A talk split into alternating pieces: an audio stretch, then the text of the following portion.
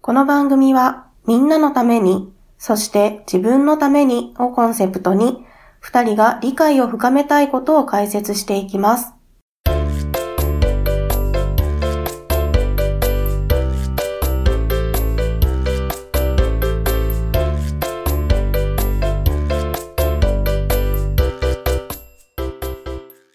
こんにちは、鬼おろしです。こんにちは、かいわれです。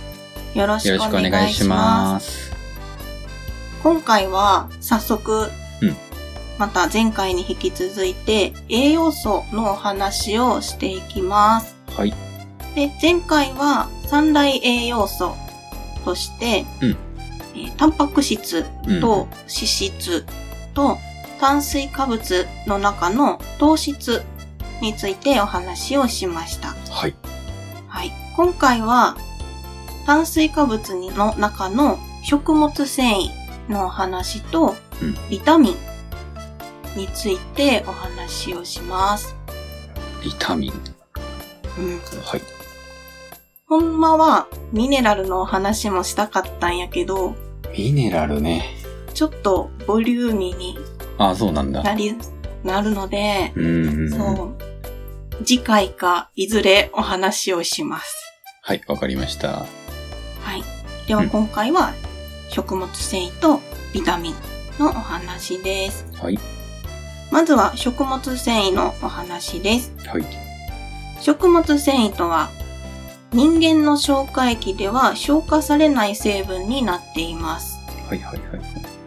コレステロールの排出を促してくれたり、糖質の吸収を遅らせてくれたり、はいはいはいあと、便秘の予防とか改善に効果があったり、はい。へー。あと発がん性物質の力を和らげるという効果が期待されています。そうなんだ。うん。いろいろね、働きというかね、効果があるんだよね。えっ、と、消化できなくて、うん。コレステロールの排出と、糖の吸収を抑えると、うんあと、お通じが良くなる。そうそうそう。それと発がん性物質の抑制か。そうです。なるほど。盛りだくさんですね。そうなのよ。はい。そんな食物繊維、二つの性質に分かれています。はい。水溶性の食物繊維とうんうんうんうん。不溶性の食物繊維です。水溶性と不溶性。はい。水溶性は水に溶けると書きます。そのままだね。不溶性はあの不安の不溶けないっていう意味ね。うんうん。それぞれどんな働きがあるかというと、はい。水溶性食物繊維はうん、水に溶けるというところで、うん。食べ物の水分を含んで、ゲル化します。うーん。まあスライムとか、そんな感じで、ゼリーみたいな感じで、ツルツルっとした感じになります。はい。どんな食品に多く含まれているかというと、うん。熟した果物、あ、そうなんだ。えー。あと植物の種子、ナッツとかゴマとか、はいはいはい。そういったもの。えー。あと海藻にも多く含まれています。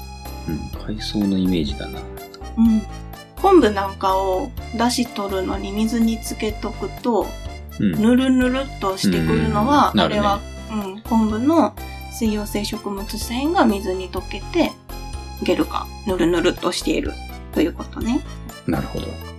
で、これが、その、お通じの点で、どんなことをしてくれるかというと、うん。便の滑りを良くしてくれます。はいはいはい。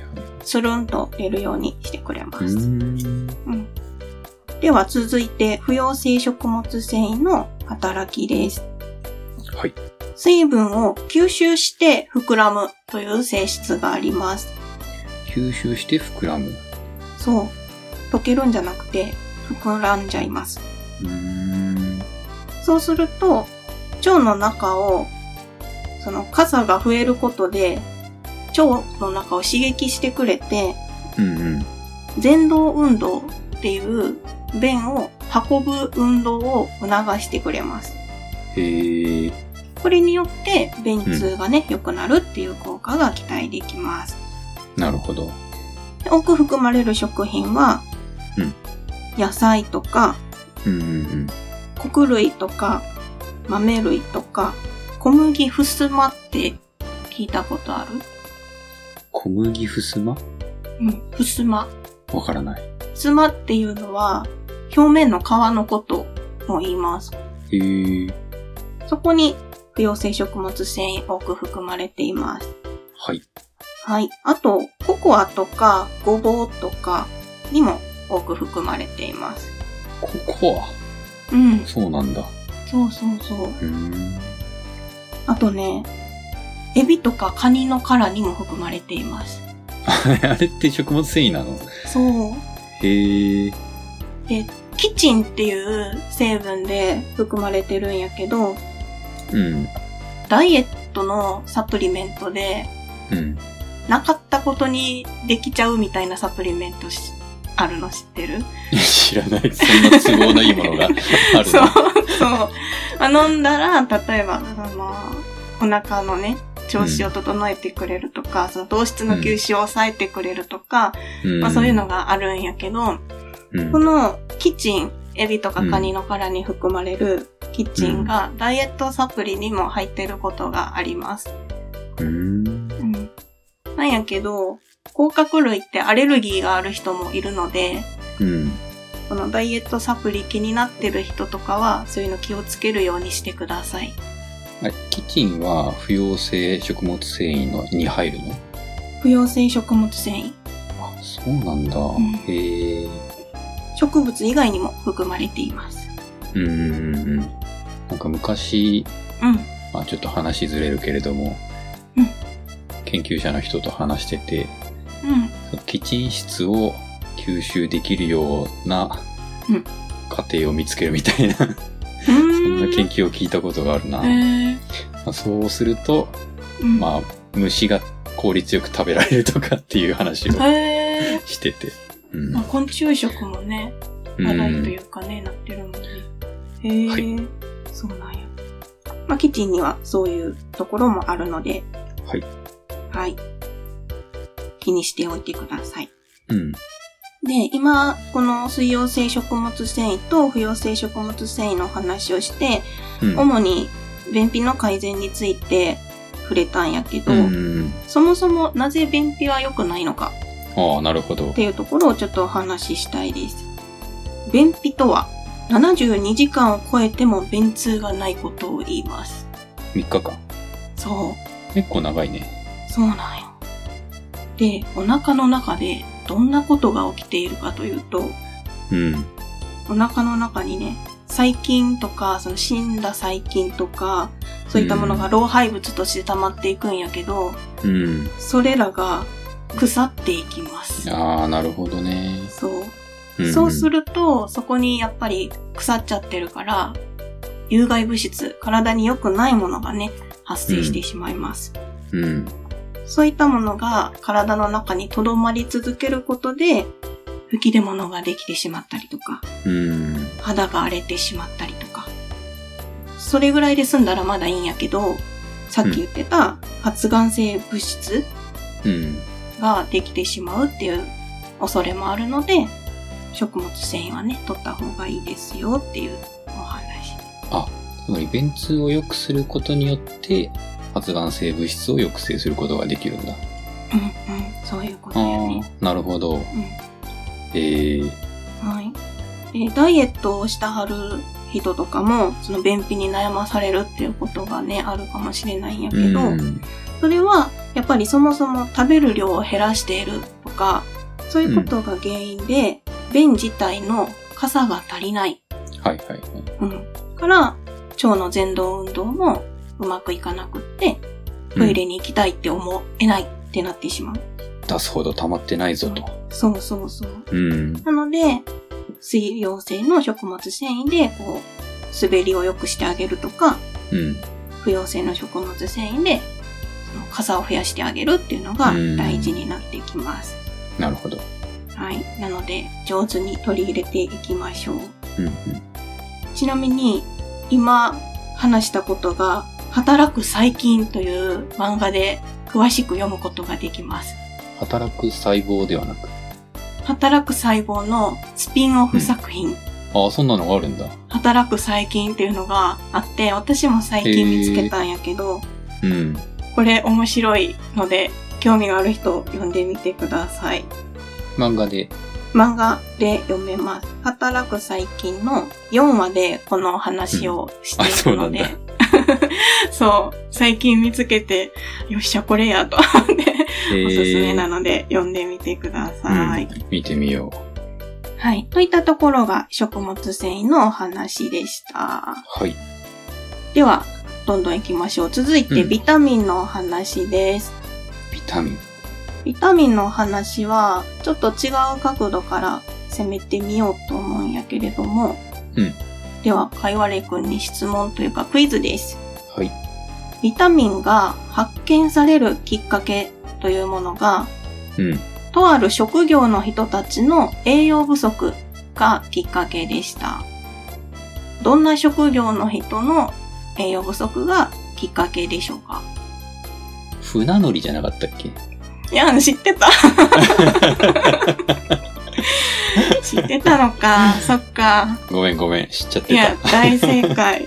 そうです。船乗りの人たちの病気というか、うん栄養。失調が原因でビタミンが発見されました。うんうんうん。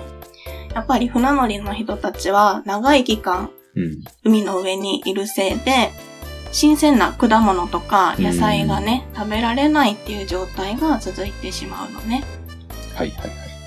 そうすると、出てきてしまう症状っていうのが、まあ、今回調べてみて主に2つあって、うん。解血病、壊れる血液の病気解決病。と、かっけ、かけ。難しい方の足、脚力の脚にはいはい。気持ちの気と書いて、かっけ。これは何ですかかっけは、うん。あえっとね、解血病は、うん。まあ、その地のからイメージできる通り、うん体の中で出血をしてしまうというえー病気です。なるほど。皮膚の下で内出血が起きるとか、内臓から血が出てしまうとか、そういう怖い症状です。うんで、かっけは、末梢神経に障害が出てきます。うん。例えば、手足が痺れたりとか、うん。下半身がだるいとか、うん。あとむくんでしまうとか、うん。あともっと怖いのが心不全、心臓の病気になってしう。まうんビっていう病気です。タミン大事なんだね。うんで、こういった欠乏症っていうんやけど、そういったものを予防するための研究が進んでいく中で、ビタミンが次々と発見されていきました。なるほど。で、解血病はビタミン C が欠乏してしまうとなってしまう症状。で、うんうんかっけはビタミン B1 が少ないとなってしまう症状ということが分かってきます。はいはいはい。で、ビタミンは A, B, C, D, E って続いていくんやけど、これ見つけた順番にアルファベットが振られたんだそうですよ。あ、そうなんだ。えうんー、いくつまであるのえっとね、うんビタミン A, B, C, D, E で、H もあるんやけど、えっとね、F は実はビタミンじゃないってことが分かったりとかあーなる、あ今言ったビタミン H は実はビタミン B 群だったっていうことなんかも分かってきて、うーん。うん。なので、えー全部で13種類うん。あるけど、そのビタミン B の中でも B1、B2、B6、B12 とか、そんな風にどんどん分かれてるので、うんうん。この後そのお話もしていこうかなと思います。はい。じゃあ全部で13種類で、基本的には A から E まで。そうね。はい。はい。では、ここまでがビタミン発見のきっかけのお話でした。うんうん。では、もう少しビタミンのことを詳しく見ていきましょう。はい。ビタミンも2種類の性質に分かれています。うんうん。脂溶性ビタミンと水溶性ビタミンに分かれています。前出てきたね。そう。前回の脂質の時に、使用性ビタミンの吸収を助けてくれるっていうね、おうん話をしてました。この使用性ビタミンが4種類、はい。水溶性ビタミンが9種類の合わせて13種類です。はい。ではまず使用性ビタミンから見ていきましょう。うん。うん、先ほど言ったみたいに油に溶けるという性質があります。うんあとこちらは肝臓に蓄積をされていくという特徴があります。はい。はい。では、ビタミンじゃない、使用性ビタミン4つ、ビタミン D、ビタミン A、ビタミン K、あれ、K もあるんだ。ある、あった。もう一回、D と A、 A、 K、 K、 E、 E。はい。あ4つだけと覚えてください。うんうん。 D, A, K, E で4つだけ。だけ ねこ。れ、ローマ字読みするとね。そう。これ試験に入れるからね。ああ、なるほどね。 いい覚え方だ。うん。覚えといてね。はい。はい。では、ビタミン D の特徴です。 D の時と。はい。カルシウムの吸収を助けてくれます。骨を作ったり、骨を強くすることもしてくれます。へーどんな食材に多く含まれているかというと、うん。鮭とか、干し椎茸とか、シラスなんかに多く含まれています。椎茸じゃなくて干し椎茸。そうえー、まあキノコ類に多く含まれてるんやけど、紫外線を当てて干すことによってビタミン D が増えるというなるほど。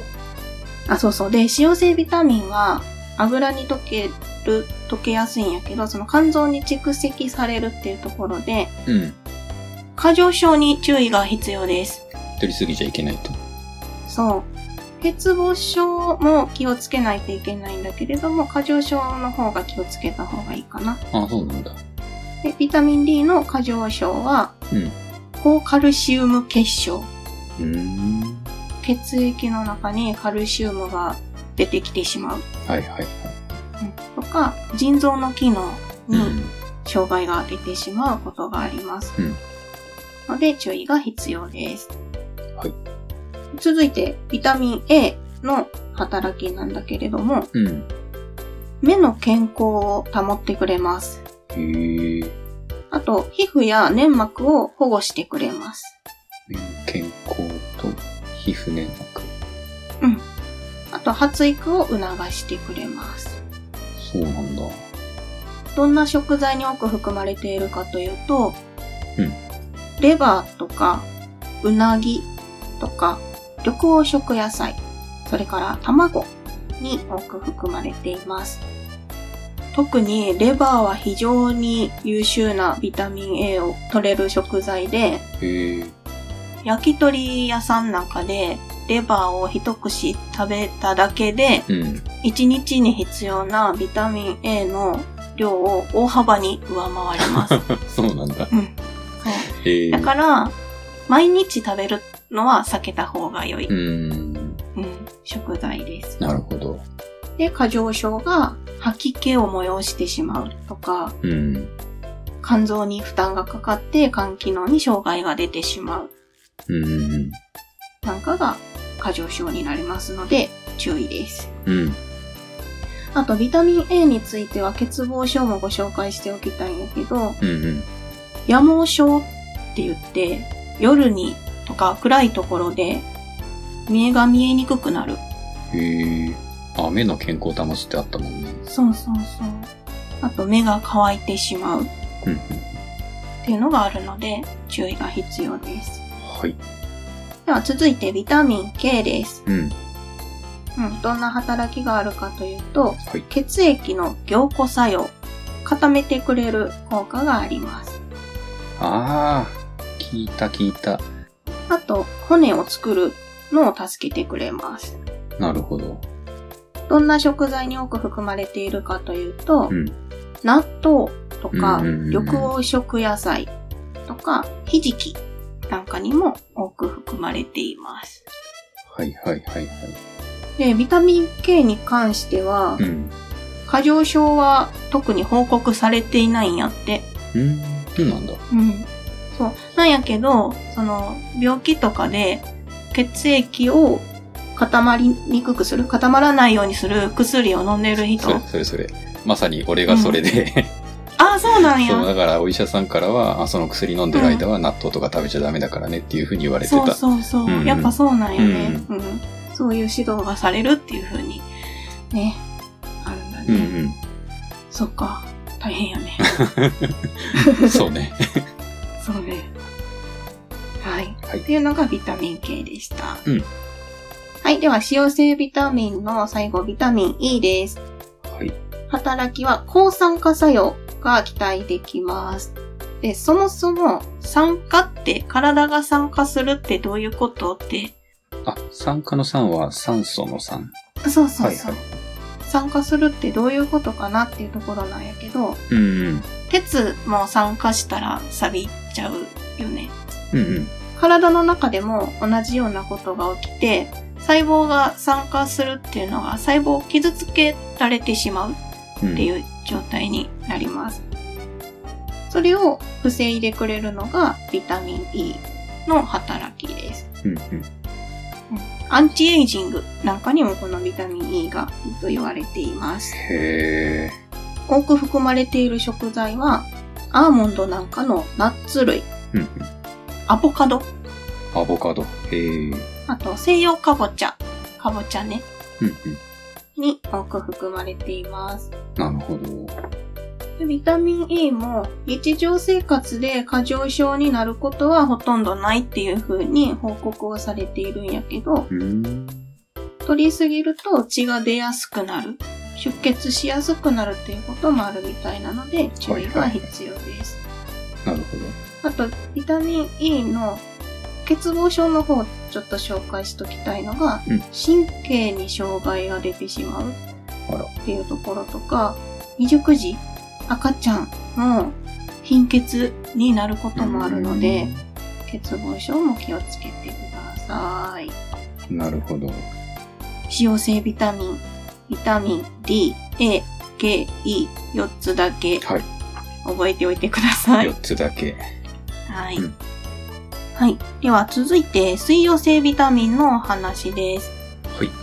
9つあるって言ったんやけど、その9つの中でも、うん。ビタミン B 群とビタミン C の2つに分かれます。あ、そうなんだ。水溶性、水に溶けるっていうところで、うん。取りすぎても排出されるので、うんおしっことして出ていくので、汗とか、うん。過剰症の心配はないです。うん。そうなんだ。へー。なんやけど、排出されやすい分、毎日こまめに取ることが大事になってきます。へで、ー。 9つってね、たくさんあるので、今回全部紹介しきれないので、はいはいはい。ちょっとだけ紹介します。また他の回の時でも、ダイエットの話なんかでも、ビタミンの話はできると思うのであ、、そうなんだ。そこでもお話できたらなと思います。はい。はい。で今回ご紹介する水溶性ビタミンは、うん。ビタミン C とビタミン B1、 C と B は。あとビタミン B2、B6 についてさらっとお話をします。はい。でビタミン C はさっきね、船乗りの人たちに出てしまった症状解決病を改善してくれるというか欠乏症になってしまうっていうお話をしたんやけど、あ、ごめん。ビタミン C だっけ C はいはいはい。まずどんな働きがあるかっていうと、はい抗酸化作用。あ、これも。そう、ビタミン E と同じで、抗酸化作用の効果があります。うんあと、コラーゲンの生成にもビタミン C が使われます。コラーゲン。うん。どんな食材に多く含まれているかっていうと、はい。赤ピーマン赤ピーマとン。か、うん。うん、パプリカとか、色のついたピーマン。うんまあ、色がついてないピーマンはない けど、はい。そう ね。はいピーマンね。うんとか、ブロッコリー、じゃがいも、レモンなんかに含まれてます。柑橘類ね。じゃがいもレモン。はいはうい。んレモンはよく聞くね。ね。うん。で、えっ、と、先ほどからご紹介してる欠乏症が、解決病と、えっ、と、あと疲労感が出てしまうとか、脱力感が出てしまうえっーていうことがあります。あと、ストレスが多い人はビタミン C をものすごく消費するので、そうなんだ。こまめに取るようにしてくださうい。ーん。はい。このレモンってビタミン C すごい多いのえっとね、うん。一番多いわけではない。うん。なんかよくさ、なんビタミン C レモン何個分っていう表現がうん、うん。されるじゃんあるね。あれ、なんかよくわかんないんだよね。 どれぐらいうんあなのかが。確かに。うん。わかりやすいから例えてるんだと思うんだけど、うん。レモンは 100g 中のビタミン C の含有量、うん。レモンは 100mg。お、あり100、ます100。うん。そう。で、さっき言った赤ピーマンは 170mg。あら、レモンより多い。そう。で、ブロッコリーは 120mg。あら、レモンより多い。そう。 じゃがいもは 35mg。ああ、ちょっと少ない。そうそうそうん。う。だそうです。うーん。あの、でもビタミン C は加熱すると失われてしまうっていうのがあるので、生食して取るのに効率がいいっていうので、レモンがよく出てくるのかもしれないね。確かに他は加熱するもんね、大体。うん。次はビタミン B1 です。 B1。糖質をエネルギーに変えてくれます。お、すごいじゃん。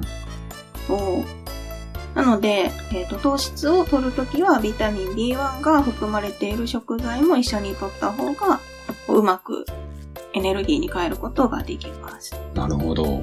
あと、心臓の機能を保ってくれます。そうなんだ。あと、お酒飲む人、ビタミン B1 取ってください。アルコールの分解を助けてくれます。なるほど。はどんな食材に多く含まれているかというと、い。豚肉、玄米、うなぎ、豆類に多く含まれています。うなぎ、豆。うなぎと豆なんかどっかになかったっけ他に。えっとね、うなぎはビタミン A、 A か。豆は食物繊維かな。あ、そうかそうか。なるほど。で、欠乏症足りないとどんな症状が起きてしまうかっていうと、うん。さっきご紹介したかっけとか、い食欲不振になってしまいます。へーはい。では、水溶性ビタミンの最後、ビタミン B2 と B6 まとめてご紹介します。えっと、B2 と 6? B2。うん、2と6。これなんで今回お話ししようと思ったかなというと、うん。口内炎にいいビタミンです。はいはいはい。はい。私もよくなるんやけど。口内炎辛いよね。そう急にできるからな。そう。はい。この2つのビタミンの働きは、粘膜を保護してくれます。はいはいはい。口の中も粘膜やんね。うんで皮膚の健康も保ってくれます。うん。どんな食材に多く含まれているかっていうと、うんビタミン B2 はレバーとかうなぎとか納豆。うんうんで、B6 がニンニクとかマグロとか鮭とかサンマなんかの魚に含まれています。うん。なるほど。で、足りないと、今言ったみたいに口内炎とかうん。口角炎、口の端が切れてしまう炎症うん。とか、皮膚の炎症なんかになってしまうので、まあ、逆に言うとその口内炎とか口角炎になってしまったら、ビタミン B2、B6 を積極的に取るようにした方がいいです。なるほど。で、栄養ドリンクを、うん。にこのビタミン B 群ってよよく含まれてるんやけど、うんうんうん。栄養ドリンク飲んだ後におトイレに行くと、うん。おしっこが黄色い時ない。はいはいはいはい。あれはビタミン B2 が黄色色をしていて、それがあのもういらない分は出ていったからうん。黄色なんだって。栄養ドリンクは、そう、効果ない、あんまりないのかな。 うーんと、すぐ出ちゃう。すぐ出ちゃうことになるよね。うん。栄養ドリンクとか、あと、ウコンとかは B1 が入ってるってことかな。うんうんうん。うん。すすぐ出ちゃいそうだね。そうね。まあなので、その、いっぺんに大量に取るんじゃなくて、うん。うこまめにちょっとずつ取るあー方なるほがど効果的。ーん。というところで、水溶性ビタミンのお話でした。はーい。では、最後に、うん食にまつわる言葉クイズのコーナー。わーい。わーい。 来た来た。今回うは、ん。ことわざとか慣用句ではなくて、うん本当にこの言葉、どんな言葉でしょうっていううんうん。言葉です。はい。では、かいわれくん。はい。スプラウトってどんなものか知ってますかスプラウト。うん。あの、かいわれ大根みたいなものじゃなかったっけそう です。正解。よくご存知 で。うん。うん、そうなんやね。まあ、どういうものかっていうと、うん。植物のうん新芽、発芽野菜、まあ、植物の赤ちゃんのことをうん総称して、スプラウトあ、と言います。なんか一種類の名前じゃないんだ。うん、ーそうそうそう。スプラウト非常に注目をされている食材です。まあ、あの、全般的に、うんううんんで、どんな特徴があるかっていうと、うん。うん。その、植物の新芽っていうところで、芽を出してからう、ん。スプラウト自身が栄養素を自分で作って成長をします。うん。なので、種の状態とか、うん。その、大人になった野菜の時の状態より、うん。栄養素とか酵素がたっぷり含まれている非常に優秀なお野菜です。へー。うん、偉いよね、赤ちゃんなのにね、 頑張って。はい。で、今言ってくれた、かいわれ大根うん。なんかもそうで、うんうん。そうそう、これ、かいわれくんのお名前と一緒やから今回お話ししようと思ったんやけ ど。なるほどね。かいわれはね、うん。えー昔々、平安貴族が食した高級食材と言われていました。うん、植物のことだよね。俺のことじゃないようんね。そうね、 そうね。はい。そうだよ、安心して。そう。うん。で、当時は高級食材やったんやけれども、うんまあ、今はその栽培の仕方とかがすごく発達してるので、手軽に買える、比較的お安いものになっています。へー。うん。で、かいわれに、なんかかいわれっていうの変な感じする。かいわれに、どんな栄養素が含まれているかっていうと、うん。ベータカロテン。これはビタミン A の一種です。うん。というふうに覚えておいてください。あと、ビタミン E、ビタミン K、ビタミン B6、葉酸、葉っぱに酸素の酸と書いてうん。葉酸。うん。あと、ビタミン C なんかのビタミン類が豊富に含まれています。盛りだくさんだね。そう。優秀な食材です。いっぱい含まれてるんだね。おすすめの食べ方は、はい。やっぱり生食ですね。うん。なるほど。薬味とか、サラダうなんかにいいんやけど、ん。うん今回調べてみて、あ、これおすすめやなって思ったのが、うん。うん。ナムルとして食べる食べ方。いいね。うん美味しいよね。ね。うこれん。生でもいいし、生やったら、その、生の状態の栄養素を丸ごと食べることができるし、うん。あったかい状態にしたら、傘が減るので、たくさん量が食べられるっああ、なるほど。はいていうのがあるので、ナムはルいいいんはじゃないかなと思います。い。いいね。で、緑色なのでね、彩りも良くなると思うので、うん。うん、この機会に、かいわれも食べてみてくだ さい。はい。食べましょう。貝割れを。はい。野菜の方ね。はい。うん。野菜の方ね。はい。ということで、今回の食にまつわる言葉クイズのご紹介は、スプラウトのお話でした。はーい。では、今回はこの辺りで終わりにしたいと思います。はい。では、またねさよなら。